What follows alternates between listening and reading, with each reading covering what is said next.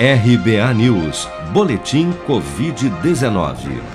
Segundo a última atualização do painel Covid-19 do Ministério da Saúde, somente em 24 horas foram notificados pelas secretarias estaduais de saúde 15.395 novos casos e 793 mortes pela doença no Brasil nesta quarta-feira.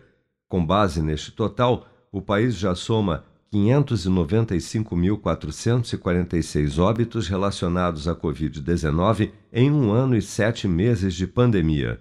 Segundo dados oficiais, das mais de 21 milhões de pessoas já infectadas pelo novo coronavírus no Brasil, 403.101, ou 1,9% delas, ainda seguem internadas ou em acompanhamento pelos órgãos de saúde em todo o país.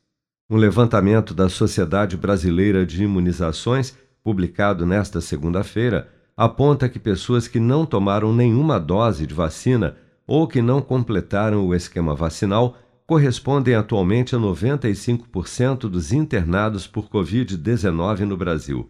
O estudo conclui ainda que casos graves da doença se concentram em dois grupos específicos: indivíduos com mais idade ou com sistema imunológico já comprometido, o que justifica a aplicação de uma terceira dose ou dose de reforço, como destaca o médico infectologista e diretor da Sociedade Brasileira de Imunizações, Renato Kfouri.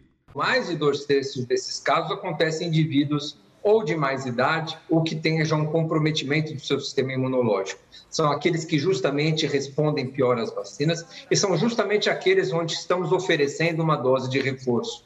Dados do Programa Nacional de Imunização apontam que até esta terça-feira, 145.633.373 pessoas, ou 69% do total da população do país, já haviam recebido a primeira dose de vacina contra a Covid-19, sendo que destas, 89.101.310, ou 42% dos habitantes do Brasil, também já foram imunizados com a segunda dose ou dose única contra a doença. Com produção de Bárbara Couto, de Brasília, Flávio Carpes.